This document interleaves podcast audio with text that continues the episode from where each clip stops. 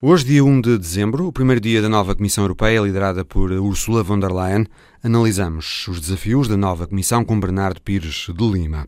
Avaliamos também o estado da NATO, uma organização que, segundo o antigo chefe do Estado-Maior-General das Forças Armadas, o general Valença Pinto, vai estar em banho-maria até às eleições americanas. Nós estamos no momento de status quo eh, e o status quo vai certamente manter-se e é possível mantê-lo até às eleições americanas. Teodoro Obiang, o presidente da Guiné Equatorial, é o protagonista de uma banda desenhada, lançada agora em Portugal pela Tigre de Papel, de Bernardino Aranda. Vamos conhecê-la. Presidente do, da Guiné Equatorial acorda uma, uma manhã e em vez de estar no seu palácio presidencial, rodeado de todos os luxos, está num, num bairro de lata da capital normal. E pode estar a nascer um novo país, as Ilhas Bougainville, entre Papua e as Ilhas Salomão. São temas para o Visão Global. Bem-vindos.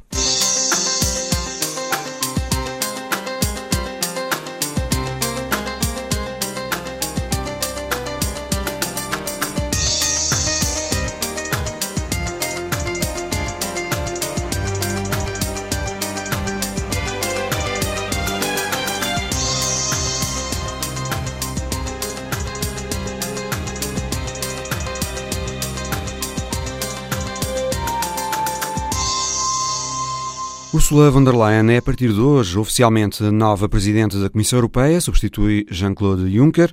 A nova Comissão foi investida finalmente a meio da semana pelo Parlamento Europeu, depois de um processo demorado em que três nomes propostos para comissários foram vetados, algo que nunca tinha acontecido. No entanto, a nova Comissão, que agora entra em funções, até acabou por ter uma maioria muito confortável. Teve 461 votos favoráveis, 157 contra, 89 abstenções. Os votos favoráveis foram dos conservadores do PPE, dos liberais, que incluem os eurodeputados do En Marche, de Emmanuel Macron, e de quase todos os socialistas e social-democratas europeus, à exceção dos socialistas franceses, que se abstiveram. Os verdes não apoiaram, porque duvidam da coragem e da convicção de Ursula von der Leyen quando diz que quer um novo pacto verde europeu que faça do continente o primeiro do mundo com neutralidade carbónica em 2050. Von der Leyen parte para esta missão de cinco anos ambiciosa, diz que quer a Europa na linha da frente das tecnologias de ponta, como a computação quântica e a inteligência artificial, quer que o continente seja uma potência do digital, que a economia europeia continue a ser aquela que melhor assegura um equilíbrio entre os interesses do mercado e os aspectos sociais e que a Europa se torne chefe de fila na resolução dos grandes problemas mundiais. Demasiada ambição, talvez, mas Ursula von der Leyen pediu que não se subestime os meios e os talentos dos europeus. A análise à nova Comissão Europeia por Bernardo Pires de Lima. Uma comissão que tem um contexto interno de dificuldade de formação, fruto de três mudanças de comissários iniciais propostos, de uma passagem inicial também de aprovação no Parlamento Europeu muito curta e, portanto, com uma tarefa de conquista da autoridade permanente e de uma negociação com as várias famílias políticas e, sobretudo, também com o Conselho. A lógica de negociação institucional vai permanecer uh, diariamente, mas isso é a história recente da União Europeia. É uma presidente da Comissão que precisa de se dar a conhecer uh, aos seus pares, institucionalmente, e também às várias capitais. Ela não é propriamente uma política de primeira linha da, da Europa. É alguém da confiança política de uma primeira-ministra e que colhe acolhimento nas, fruto da negociação entre as principais famílias políticas. Neste momento, entra em funções com uma aprovação mais clara. Eh, a sua aprovação não é tão reduzida como foi em sede de Parlamento Europeu, quando o seu nome é lançado em Conselho Europeu. Tem mais votos favoráveis do que o Presidente Juncker, quando toma posse. Nesse sentido, há uma, uma, maioria mais clarificada e acho que as primeiras, os grandes pacotes políticos, chamemos assim, vão ditar também se essa maioria de aprovação aumenta ou se continua com estas restrições. O que eu quero dizer Os com grandes isto? pacotes políticos. O primeiro grande pacote político vai ser o, o novo Acordo Verde Europeu. O Pacto Verde. E é preciso perceber se os verdes, a família dos verdes, que é uma das famílias que cresce no Parlamento Europeu a partir de maio, se está com este pacote ou não. porque era um bocadinho paradoxal que uma comissão que tem uma prioridade digamos, ecológica e de transformação das economias por via da descarbonização e, portanto, com um alcance de combate às alterações climáticas. Há a meta assumida de atingir a meta... neutralidade carbónica. Sim, mas era, era paradoxal que os verdes não aprovassem hum. um pacote verde e, portanto, que ela, a nova Presidente da Comissão, e que a própria Comissão não conseguisse alcançar esse, esse arco pró-europeu das bancadas uh, no Parlamento, que é liberais, moderais, verdes, sociais-democratas e conservadores. O primeiro teste vai ser esse, se ela consegue alargar a sua base para um pacto que é um pacto transformador da economia e de, das sociedades europeias. A segunda dimensão tem a ver com o pacote orçamental, que está aí na negociação e é muito reivindicado, pelo lado dos cortes, pelos pequenos e médios Estados, do qual Portugal faz parte. Portanto, ela também tem que ser sensível àquilo que é o sinal político deste novo orçamento, que é um orçamento condicionado pelo Brexit e também condicionado pelas as dimensões, digamos, das restrições financeiras que cada Estado-membro eh, está sujeito ou que está com vontade de contribuir para, para o orçamento comunitário. Condicionado pelo Brexit, disseste, porque a saída do Reino Unido claro. representa menos é um dinheiro corte grande, sim. no orçamento. É um grande contribuinte líquido. Da União. E, portanto, constitui uma pressão acrescida aos outros contribuintes, nomeadamente os grandes Estados. Esses grandes Estados têm um debate também sobre se devem reforçar a sua cota-parte ou se devem estancar a sua cota-parte pedindo mais a, a, pequenos e médios Estados. Também a dimensão da defesa está na ordem do dia, mais autonomia estratégica e reforço orçamental. As comissões europeias beneficiam sempre de uma boa articulação entre o eixo franco-alemão. Se ele não existe, é difícil que a Comissão tenha sucesso. E nós mais... não vemos grande articulação franco-alemã, nem no plano da zona euro, nem no plano das principais reformas uh, da, da União Europeia, nem no plano orçamental, nem uh, no plano da defesa ainda. Portanto, estas grandes prioridades, se não França há uma... e Alemanha não se entendem. Para o nível de exigência que estas reformas precisam, era, era preciso outra força, em primeiro lugar, dos protagonistas. O presidente francês não tem a força que eventualmente precisaria para um desafio deste e, sobretudo, para aquela eh, vontade que, que tem de liderar os vários debates europeus, isso tem. Uhum. Mas não é possível liderar, ou seja, chegar a bom porto com aquilo que defende, sem a Alemanha uh, a bordo.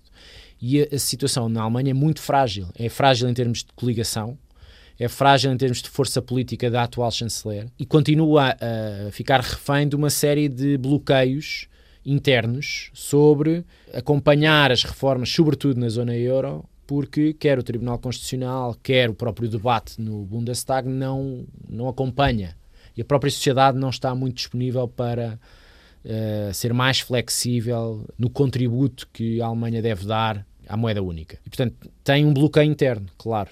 O presidente francês tem, um, tem vários bloqueios internos históricos e perdeu um bocadinho de, de além inicial, não é? Tem uma maioria confortável na, no, na, no Parlamento, é um presidente de um grande Estado europeu que, evidentemente, quer continuar a liderar os debates, mas para os concretizar com a ambição que tem feito, precisa nem que seja da Alemanha hum. a bordo. O consulado da Ursula von der Leyen, para voltarmos ao início, vai ser um processo de geometrias variáveis de coligações nas várias políticas europeias, não é? Nós já estamos com um debate sobre o fim da, da unanimidade nas, nas questões de política externa, portanto, agilizar o processo de decisão na política externa.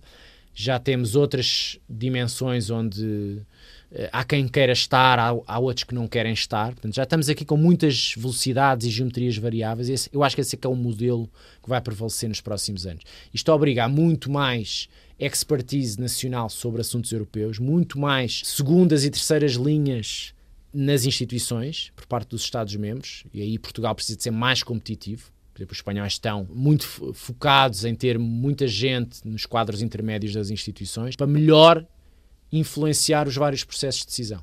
portanto, eu acho que isto é, é, a tendência vai ser, vai ser esta. Bernardo, uma pasta interessante uh, desta nova comissão é a que junta mercado interno, hum. política industrial, o digital, as questões do espaço e da defesa. Um primeiro nome francês para esta pasta, o de Sylvie Goulart, foi rejeitado, mas outro francês, Thierry Breton, vai tomar conta da pasta. Isto não significa que a França tenha reforçado o seu peso nesta comissão? As comissões têm sempre uh, o peso que a França quiser, elas só entram em funções também se a França quiser. Claro. E se o partido do presidente, neste caso a família liberal, validar a entrada em funções da Comissão. A novidade não está aí. Eu acho que a novidade está numa certa nuvem à volta da, do realismo das pastas, não é? São pastas, muitas delas com uma grande abrangência, concorrenciais, muitas delas nos temas e nas áreas Mas não é indiferente tocam. que seja um francês a tomar conta não, desta pasta. Não, mas isso é a pasta, é? Isto é o processo de negociação em que os franceses abdicam de uma presidência. Vamos, vamos pôr o processo em tese, não é? Os franceses abdicam do nome para a presidência, mas depois querem uma vice-presidência com peso em hum. matérias que lhes são caras. Isto é o, são os trade-offs das negociações que percorreram os últimos meses e das quais todos os chefes de Estado e do governo participaram. Uh, a Espanha consegue, de facto, uma vice-presidência com o, o da política externa e de segurança depois tem a ver com, os, com, a coloração, digamos assim, das famílias políticas. Depois estamos a falar de, de, uma constelação negocial que tem que fazer, digamos, a distribuição de pastas e de lugares em função de nacionalidades, de famílias partidárias e de três instituições ao mesmo tempo, ou seja, Parlamento Europeu com uma determinada presidência, o Conselho com outra, o Alto Representante com outra, o Presidente da Comissão com outra, tudo isto tem que ser um puzzle minimamente equilibrado. Nem sempre o resultado destes equilíbrios é o satisfatório, ou é aquele que oferece as melhores garantias de peso político para a Europa na, no, no, grande jogo da globalização, não é? Nós estamos a falar de, uma, de um Presidente do Conselho, que era Primeiro-Ministro belga, relativamente desconhecido do próprio público europeu, que uh, estará uh, em grande pé de igualdade, digamos, geopolítica com o Sr. Jinping, com o Donald Trump, com o Putin. Quer dizer, não é bem o mesmo perfil de, de liderança. Quer dizer, em termos de dimensão política. O grande jogo político internacional fora da Europa, ou seja, um sinal que é emitido para fora, teria que ter a senhora Merkel em alguma posição de liderança, seja na Comissão, seja no Conselho. Abaixo disso, são tudo figuras sem dimensão internacional. A senhora von der Leyen não tem dimensão internacional. Charles Michel, muito menos. São uh, e, portanto, são figuras que construir essa dimensão. São figuras que vão construir no exercício de funções, ah. mas não são figuras da primeira linha da política mundial. E eu acho que o momento, e sobretudo a próxima década, pede, pediria figuras que elevassem o estatuto e o alcance da União Europeia a essa escala e não estarmos constantemente enredados nos nossos debates internos. Porque há um mundo lá fora da Europa e é preciso acompanhá-lo, é preciso julgá-lo e é preciso ter instrumentos e perfis de liderança à altura desse jogo e dessa credibilidade que também é exigida. Bernardo Pires de Lima, com a análise à nova Comissão Europeia, liderada pela alemã Ursula von der Leyen. A Comissão entra hoje oficialmente em funções. Agora, na imagem da semana de Paulo Dentinho, a marcha em Istambul no Dia Internacional para a Eliminação da Violência contra as Mulheres, uma marcha que degenerou em violência policial. A fotografia foi tirada em Istambul, na Jornada Internacional para a Eliminação da Violência contra as Mulheres. Exigia-se o fim da impunidade. Mostravam-se cartazes com os nomes de todas aquelas que morreram só neste ano. A manifestação terminou com a polícia antimotim a dispersar a multidão a balas de borracha e a gás lacrimogéneo. A fotografia de Bulant Kilic, da agência France Press, conta-se em três tempos. Começa com a polícia no lado esquerdo, de braço estendido, arma apontada como ordem de percurso a um grupo de mulheres que se abraça. Elas estão no centro da imagem e a história aqui já está a meio. À direita delas, o rosto de uma outra mulher, o punho fechado, expressando uma raiva perante o que vê, o que todos nós vemos. Alguém a segura. Seria o fim da história se ela não nos trouxesse para uma realidade que teimamos em não ver durante séculos. Convivemos há demasiado tempo a tolerar o intolerável. Somamos agora os números, país a país, e temos a dimensão de uma tragédia. 52 em Espanha, 26 em Portugal, 138 em França, 378 na Turquia, só neste ano, só nestes países. E cada número tem um rosto, tem uma história. Terminaram todas da mesma maneira, assassinadas às mãos daqueles a quem um dia quiseram amar. Há um desfuncionamento absurdo na sociedade há demasiado tempo. E não chegam apenas palavras, nem um dia por ano, para dizer que algo vai mal. Rosário, em Espanha, Sónia, em Portugal, Nathalie, em França, Emine, na Turquia, tinham todas o direito a amar e a poder viver em segurança. A imagem da semana de Paulo Dentinho. Na terça-feira, em Londres, há um encontro de líderes da NATO para celebrar os 70 anos da Aliança Atlântica. É uma cimeira que acontece no momento em que a Aliança está numa encruzilhada, com os Estados Unidos de Donald Trump a insistirem que os outros membros têm que pagar mais para a NATO e com declarações como as de Emmanuel Macron, que disse há duas semanas à revista Economist que a NATO está em morte cerebral, porque está sem estratégia e sem orientação política. O jornalista José Manuel Rosendo conversou para o Visão Global com o antigo chefe do Estado-Maior-General das Forças Armadas, o general Valença Pinto, e com o antigo secretário de Estado da Defesa e antigo embaixador na NATO, João Mira Gomes. Valença Pinto acredita que o futuro da NATO vai manter-se em stand-by até às eleições americanas do ano que vem.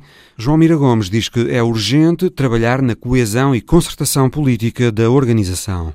Entretanto, na terça-feira, em Londres, o mais importante é reafirmar os valores e o cimento da aliança neste tempo de incerteza? Eu acho que vamos, podemos esperar várias coisas deste encontro de líderes. E eu acho que o mais importante, eh, talvez até não seja esperar coisas novas, mas seja a reafirmação daquilo que são os valores e que é o cimento que une a aliança.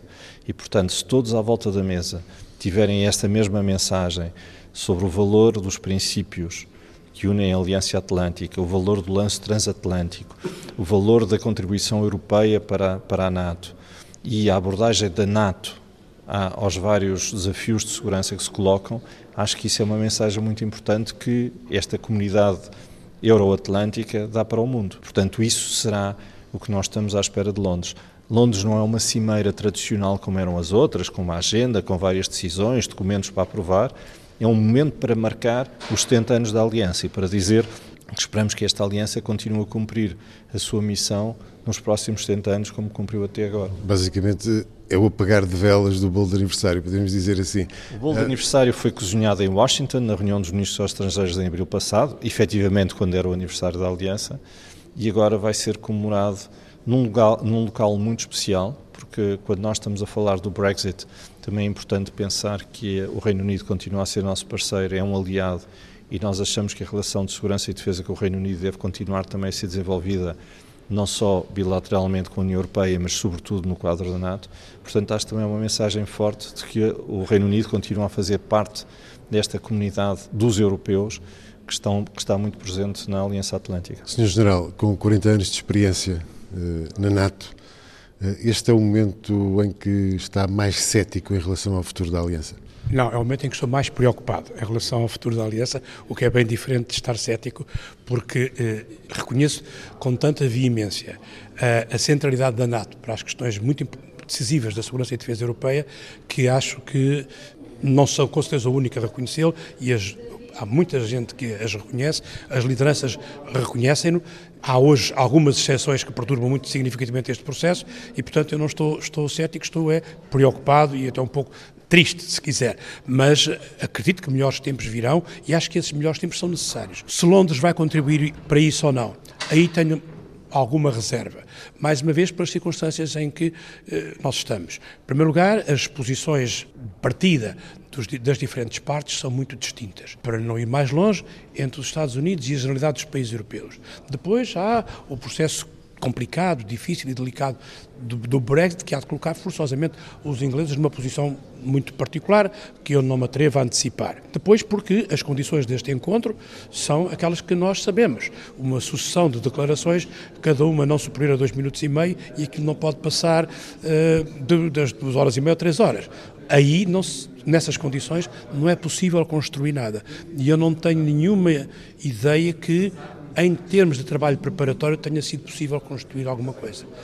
Se acontecer algo, e se esse, se esse algo acontecer de uma forma espontânea, que é a única maneira como pode acontecer nestas condições de trabalho, bom, então eu fico duplamente feliz, porque se realmente se isso expressar de uma forma natural e o sentimento de toda a gente, mas verdadeiramente não tenho essa expectativa. Em resumo, o que eu mais espero da cimeira, do encontro de líderes, que é uma cimeira, de Londres, é que não comprometa o futuro. É o que eu mais espero. Não teremos depois um novo compasso de espera até às eleições presidenciais norte-americanas? Eu acho que nas condições atuais, sim, nós estamos no momento de status quo uh, e até às próximas eleições americanas, esse momento de status quo, a menos que de Londres venha uma coisa extraordinária, como disse, não, não penso que, que possa acontecer, mas se não acontecendo, o, status quo vai certamente manter-se e é possível mantê-lo até às eleições americanas. Daí para a frente, não sei, e acho que o tempo começará a ser um bocado longo para manter esse status quo. Sr. Embaixador, haverá algum fator que possa ser agregador digamos assim, e ultrapassar todas estas declarações que temos vindo a assistir nos últimos tempos e que possa fazer de novo a aliança ficar mais consistente, mais unida? Eu acho que um, temos que fazer uh, uma abordagem talvez em dois planos. A aliança está consistente e está muito unida na área militar e na área militar nós continuamos a trabalhar em conjunto e com grande valor e com grande valor acrescentado. Aquilo que uh, os europeus e os americanos estão a fazer em termos da presença militar avançada na Europa, o que nós estamos a fazer no Afeganistão, o que estamos a fazer no Iraque, tudo isso tem um valor muito grande em termos da, da coesão da aliança. Onde eu acho que nós temos que melhorar é precisamente na parte da coesão e da concertação política. E foi isso que levou o Ministro dos Estrangeiros da Alemanha a fazer uma proposta na última ministerial da NATO para que seja criado um grupo de reflexão como é que podemos reforçar essa coesão política e essa convergência política dentro da aliança. E isso, de facto, penso que é onde neste momento é mais urgente trabalhar porque a grande consonância que existia a nível desta grande comunidade transatlântica, de facto, está enfraquecida hoje em dia. E se nós não partilharmos os mesmos valores, se não partilharmos, os mesmos princípios, quer os da Aliança, quer outros que têm a ver com grandes dossiês internacionais, uh, o valor político da NATO é inferior. E, portanto, o que nós queremos é que haja um reforço dessa componente política, porque é isso que vai dar ainda mais eficácia a componente militar. Uma das, eh, uma das questões mais preocupantes neste momento e que envolve o membro da Aliança é a questão no, no norte da Síria. A NATO deveria ter feito alguma coisa neste, neste caso ou não? A NATO não é um personagem autónomo, a NATO é a expressão da vontade dos seus Estados-membros e, como se constata, não teria sido possível fazer agregar a vontade dos Estados-membros da NATO numa única posição. Portanto, a NATO aí parece-me que estava bloqueada pelas contradições que existem entre os seus Estados-membros hoje em dia. E é, essa, e é isso que o embaixador João Miro Gomes estava a dizer muito apropriadamente, que é a crise da solidariedade na visão política, da identidade na visão política. É bem verdade que a NATO, no plano militar e técnico e até institucional, mantém a sua rotina, aparentemente tranquila, mas há limites para a sustentabilidade quando, destas, destes planos militar, institucional e político. Alguma vez isto não chega a ser apenas isso. E, e a solidariedade política e estratégica ou existem ou não existem. São elas que dão sustentação, razão de ser e perspectiva de continuidade a essas outras rotinas que se fazem, mas que são insuficientes para definir uma aliança. Mas é um caso em que houve uma concertação, aparentemente, houve uma concertação clara entre dois elementos da aliança e o resto da aliança parece que foi marginalizada, digamos é assim. É um caso muito preocupante, exatamente como disse. Já na terça-feira, o encontro de líderes da NATO, que vai ser acompanhado para Antena 1 por José Manuel Rosendo, em Londres. Também na terça-feira, na livraria Tigre de Papel, em Arroios, em Lisboa, é lançado o livro O Pesadelo de Obi, uma sátira em banda desenhada a Teodoro Obiang, o presidente da Guiné Equatorial, país membro da CPLP. Conversámos sobre este livro com o editor da Tigre de Papel, Bernardino Aranda. Bernardino, O Pesadelo de Obi, eh, uma banda desenhada assinada pelo Chino, pelo Tenso Tenso, portanto o Chino e o Tenso Tenso pseudónimos, Exato. autores do texto desta banda desenhada, uh, e depois também o Ramon Ezono Ebalé, este é um nome Sim, são os verídico, três ganienses, são os três ganienses. Os três da Guiné Equatorial, o Ramon Ezono Ebalé, autor das, uh, dos desenhos, um homem que se autoapeliza um artivista, não é? Um, um guineense da Guiné Equatorial que é um artivista contra o regime na Guiné Equatorial. Exato, ele quando foi preso, uh, foi preso formalmente por razões de segurança e ficou detido para averiguarem do, do, da sua se, se pertencia ou não a alguma força destabilizadora do, do regime, isto foi o que foi dito na altura, e ele, e ele disse que não, que era independente, que era um ativista, lá está. E, e Artivista que... porque intervém politicamente através da arte. Sim, precisamente. Eh, em torno da, desta realidade da Guiné Equatorial, tem alguma coisa de extraordinário, que é um dos países mais eh, ricos da África, tem o PIB per capita maior da África, porque é um grande exportador de petróleo, mas é uh, um dos países, está no número, estive a ver, no número 144 do Índice de Desenvolvimento Humano. É um país onde as pessoas vivem na, na, na miséria, não, não, há, não há água potável, uh, vivem em bairros de lata, há muita pobreza e o presidente deste país, o, o, o Teodoro Obiang. Exatamente, o, aqui o herói, entre aspas, deste. É o Obi. Deste, o Obi, desta, deste, deste desta, livro. Deste livro. Um, a revista Forbes uh, apontou como sendo, como sendo um dos governantes mais. o oitavo governante mais, mais rico do, do mundo. Uhum. Um, e este livro, uh, Bernardino, contribuiu de alguma maneira para, para a prisão do Ramon Ezonoebale? Sim, portanto, o, Logo, existe uma nota introdutória neste livro de banda desenhada, que é um, que é um texto escrito onde explica como é que este livro chegou aqui uh, às nossas mãos. E, e explica que o, que o, livro parte da ideia destes três guineenses de fazer uma, uma banda desenhada a, a falar, a, a brincar uh, uh, com, com, o presidente do, do, país. Tal como, na perspectiva deles. Aliás, a capa é reveladora. Aqui está, Teodoro Obiang uh, da cintura para cima com um blazer, camisa e gravata, da cintura para baixo uns calções de praia azuis uh, e um balde de praia daqueles que as crianças levam para brincar na praia. Sim, esta uh, numa capa... mão, na outra tem uma pasta de executivo. Esta capa foi feita de propósito para a edição portuguesa. É tem a particularidade capa... do, do, tal balde de praia ter o, o símbolo do, da CPLP. Exatamente. Portanto, eh, esta edição portuguesa uh, tem, o, tem um interesse acrescido porque é uma edição feita de um dos países. Uh, Mas a capa da, da, edição original na Guiné Equatorial também tinha assim esta abordagem.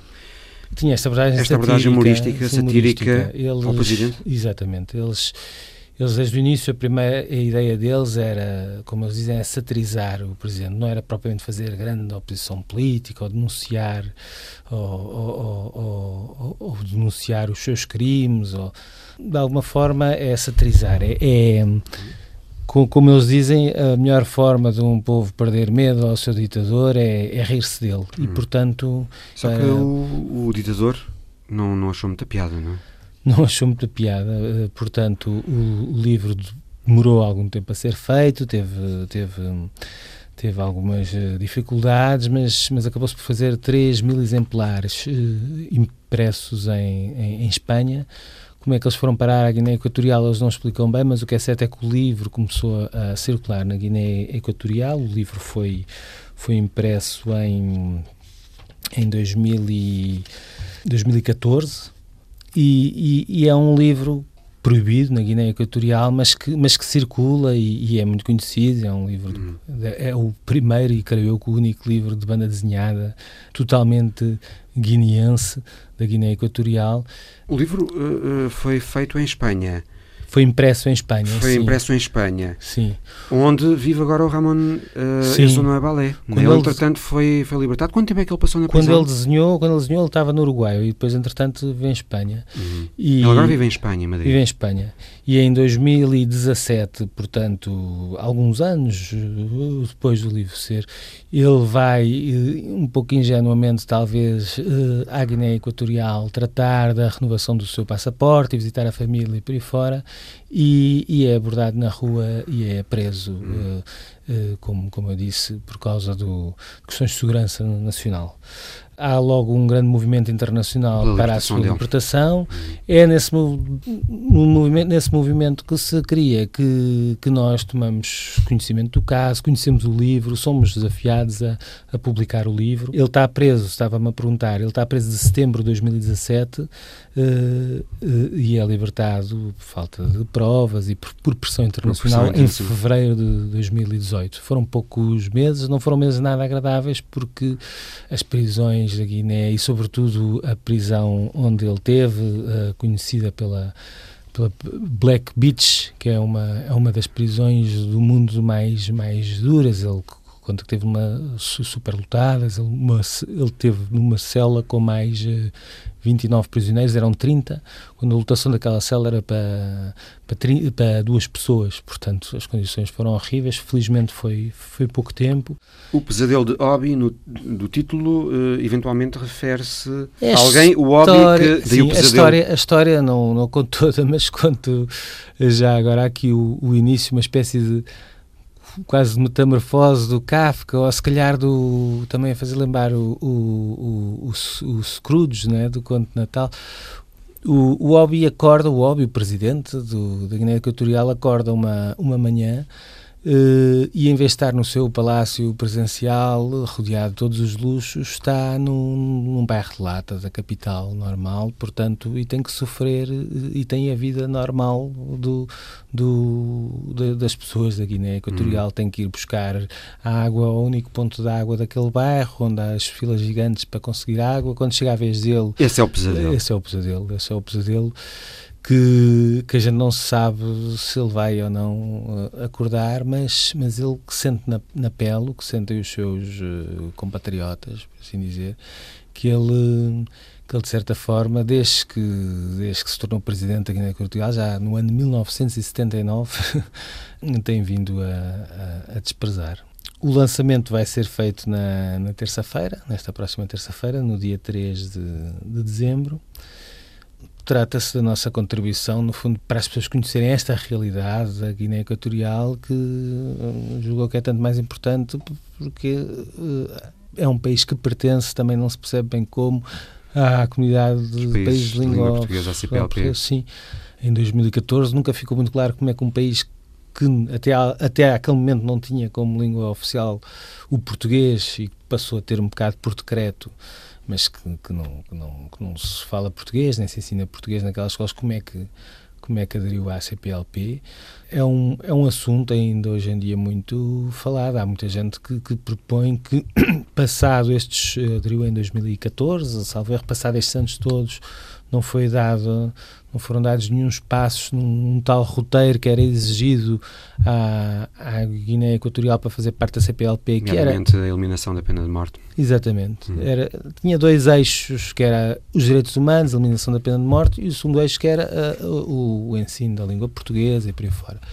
Tanto um como o outro, o segundo por meio de razão, um país muito, muito pobre, não, não há água para, para, as pessoas beberem nas cidades, quanto mais o ensino de uma língua estrangeira, do português, tanto como outro não foram dados passos. E há quem, quem diga, e há quem, quem diga ainda hoje que, que talvez fosse de rever esta posição da, da entrada da, da Guiné Equatorial na CPLP eu acho que, que, o livro pode servir também para, para avivar esse, esse debate, que acho que é, que acho que é importante. Enfim, uh, eu acho que, que, pronto, de alguma forma, nós lá na Tigre de Papel. O livro contribui para essa. Podemos estar a contribuir denúncia. para isso de alguma forma, essa denúncia, precisamente. Obrigado, Bernardino Miranda. o Pesadelo de Obi. O livro é lançado na próxima terça-feira na livraria Tigre de Papel, na Rua de Arroios, em Lisboa às 18h30. A seguir, um novo país que pode estar a nascer, as Ilhas Bougainville. As Ilhas Bougainville são um pequeno arquipélago no extremo oriental da Papua Nova Guiné, entre a Papua e as Ilhas Salomão, um arquipélago que há muito quer a independência da Papua, que por causa disso envolveu-se numa guerra que fez pelo menos 20 mil mortos e que tem agora finalmente a oportunidade de se tornar independente num referendo que começou na última semana e que ainda se vai prolongar por causa das dificuldades logísticas de organizar o voto nestas ilhas. Fica um retrato deste potencial novo país por Rui Flores, que integra a missão das Nações Unidas em Bougainville, em conversa com José Manuel Rosendo. Bougainville faz parte geograficamente do arquipélago das Ilhas Salomão. São duas ilhas, uma maior que a outra, Uh, Bongaville, a ilha principal, tem 300 km de comprimento, talvez por 80, e uh, a segunda ilha uh, principal do território que faz agora parte da região autónoma de Bongaville é Buca e deve ter 50 km de comprimento. E depois há mais outras ilhotas e atóis à volta de Bongaville. Uma população de total aproximadamente 300 mil pessoas, estão recenseados 206 mil, 206 mil pessoas. O referendo, a, a votação começou a 23 de novembro, estende-se até 7 de dezembro. Disseste-nos que são 206 mil eleitores. Como é que se explica a necessidade de duas semanas para fazer este referendo? Basicamente, o acesso ao interior da ilha, particularmente em Bongaville, em Buca, sendo mais pequena, o acesso é mais facilitado, é, é muito complicado também é preciso, uh, e, e, sobretudo, uh, aqui em Bongaville não há uma época das chuvas e uma época seca como noutros territórios, como por exemplo há em, em Timor-Leste. E, e, digamos que a geografia do, do, do, do terreno de Bongaville é de certa maneira parecida com Timor-Leste, com muitas montanhas e isso torna o acesso difícil. Mas estava a dizer que não há uma época da chuva, chove em Bongaville, estamos muito perto do Equador, chove o ano todo e, e digamos que, que, o acesso em estradas de terra batida torna-se muito difícil quando, quando, chove bastante. E, portanto, o acesso é muito difícil. Há 800, mais de 800 estações de voto onde as pessoas uh, vão poder votar mas há apenas 280 brigadas móveis que vão andar pelo território de aldeia em aldeia, tentar garantir que uh, as pessoas votam. E isto é uma tradição na, na Papua Nova Guiné. Uh, o voto é um voto que se prolonga no tempo para tentar garantir que o máximo de pessoas uh, consegue votar, porque os acessos, a comunicação é, é, é muito difícil. Qual é a pergunta concreta que é feita neste referendo? Se as pessoas querem mais autonomia, se querem greater autonomy uh, ou se querem independência. A primeira, a primeira opção é uh, autonomia alargada. Neste momento, uh, Bongaville já tem poderes próprios, já tem um grande número de, de, poderes que pode exercer livremente, sem controle quer do Governo Nacional, quer do Parlamento Nacional e a outra opção é independente. Para chegar aqui, há um longo caminho já feito, um caminho de cerca de 20 anos, após uma guerra civil eh, de 10 anos que matou cerca de 20 mil pessoas. Uh, Porquê é que demorou 10 anos a fazer este referendo, sendo que ele já estava previsto a partir do momento que as armas se, se calaram? O acordo de paz que pôs termo ao conflito foi assinado a 30 de agosto de 2001 e o Acordo de Paz previa a realização de um referendo uh, entre 10 e 15 anos depois do, da eleição do primeiro governo autónomo de Bongaville. O primeiro governo autónomo de Bongaville foi eleito em maio uh, de 2005. Portanto, o prazo a partir do qual se podia realizar o referendo era, uh, começou a contar a partir de maio de 2015 e a janela fechar-se-ia em maio de 2020. Uh, os dois governos acordaram há dois anos, há mais de dois anos, que o referendo teria lugar em 2019 e está agora a acontecer.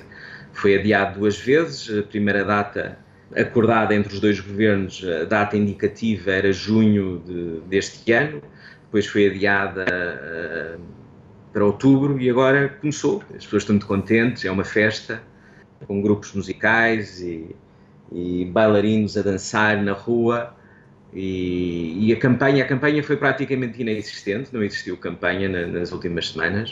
Uh, houve uma espécie de uh, informação conjunta que foi dada pelos dois governos o governo nacional e o governo de Bongaville à população através dos ministros que acompanham a implementação do acordo de paz. Eles andaram de distrito em distrito há 13 distritos em, em Bongaville explicar à população, sobretudo, o que se vai passar a seguir ao referendo. O referendo é um referendo não vinculativo e isto basicamente significa que os dois governos vão decidir, depois de serem conhecidos os resultados, como é que vão, uh, que futuro estatuto político será dado a Bongaville, tendo em consideração os resultados do referendo. Durante muito tempo, o Governo Nacional uh, andava uh, a dizer à população que independência para Bongaville era algo que nunca seria dado a Bongaville, por causa desta natureza não vinculativa do referendo, o Governo Nacional poderia dizer isso. A mensagem uh, evoluiu nos últimos meses, houve uma mudança uh, na chefia do governo. Há um novo primeiro-ministro desde maio deste ano, um novo primeiro-ministro na Papua Nova Guiné, e este primeiro-ministro começou a, com um novo tipo de linguagem, com uma nova mensagem política no que diz respeito ao futuro de Bongaville. E neste momento, o que se escuta do lado do governo nacional é que, se houver uma percentagem considerável da população de Bongaville que votará uh, para a independência, para a separação from a Papua Nova Guiné, esse resultado terá de ser honrado pelo Governo Nacional. Deixa-me perguntar, para quem está aí, uh, é possível perceber qual é o, o, sentir das pessoas, qual é aquilo, o que é que elas verdadeiramente querem? As pessoas querem independência.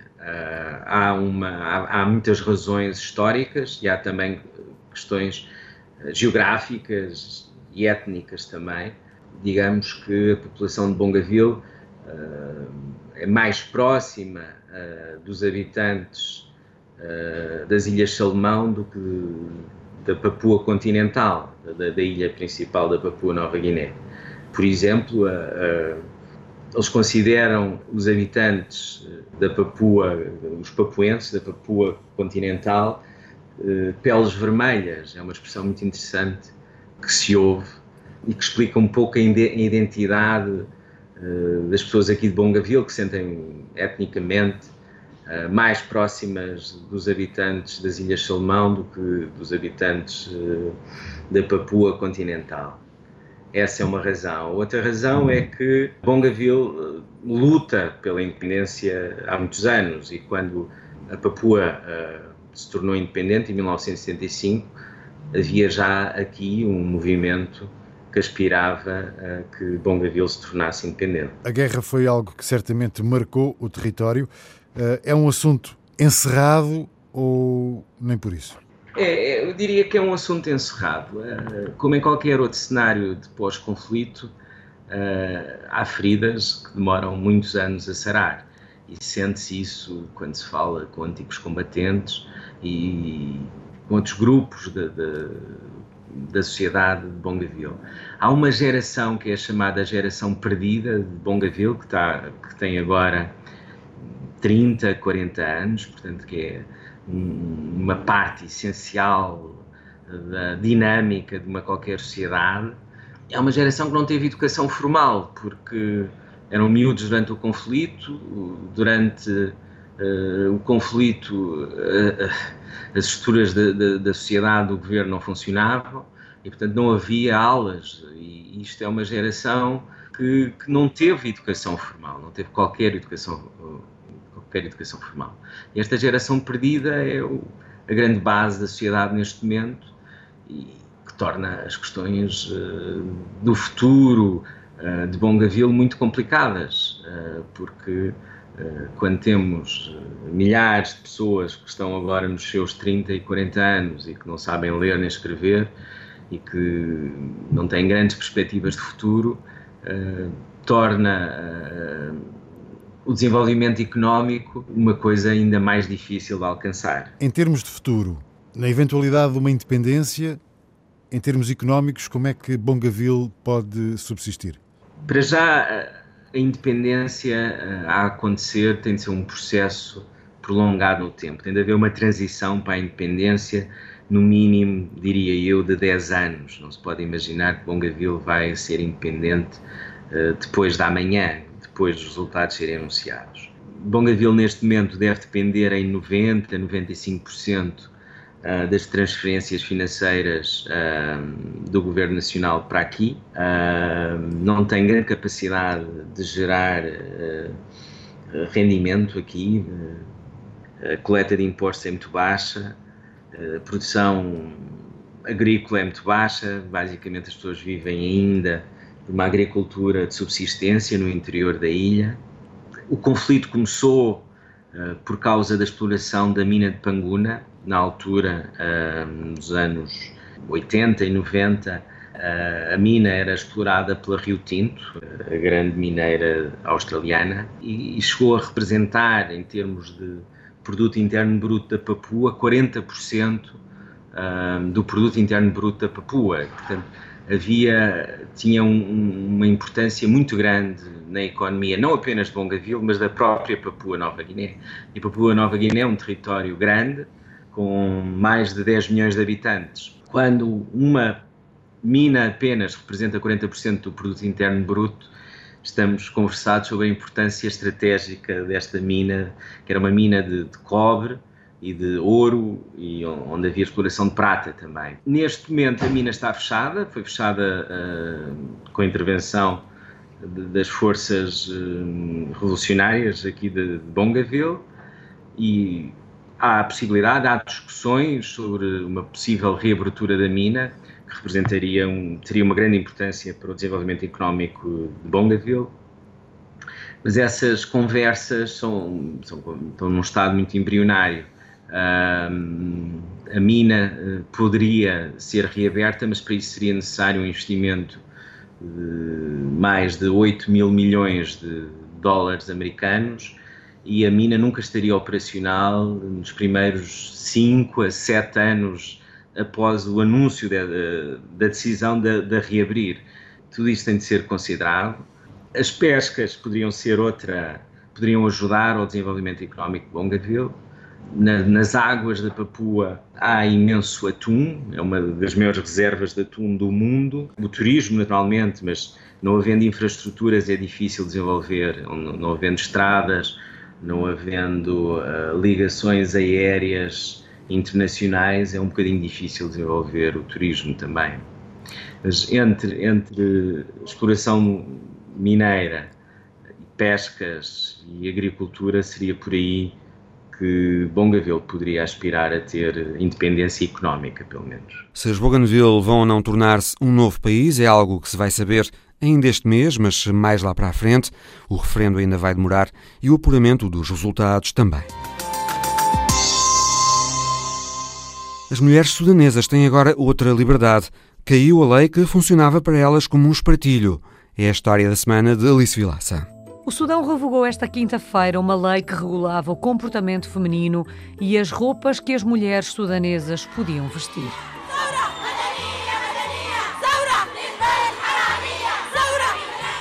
A legislação agora revogada fazia parte de uma série de leis do governo deposto do ex-presidente Omar al-Bashir para impor códigos sociais do islamismo.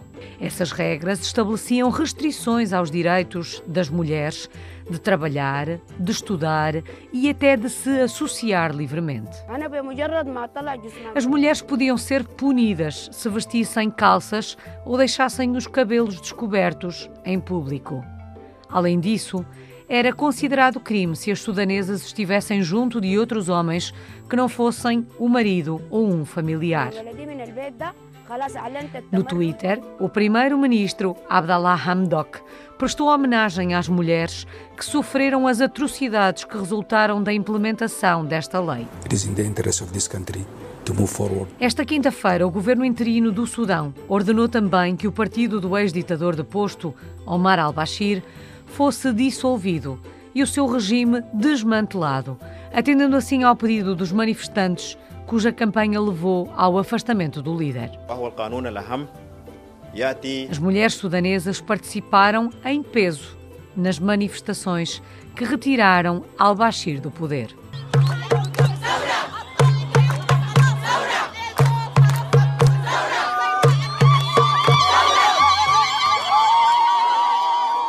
O ex-ditador foi deposto e preso em abril após meses de protestos que deram início a um movimento de transição rumo a um governo civil no país africano, um dos mais pobres do mundo.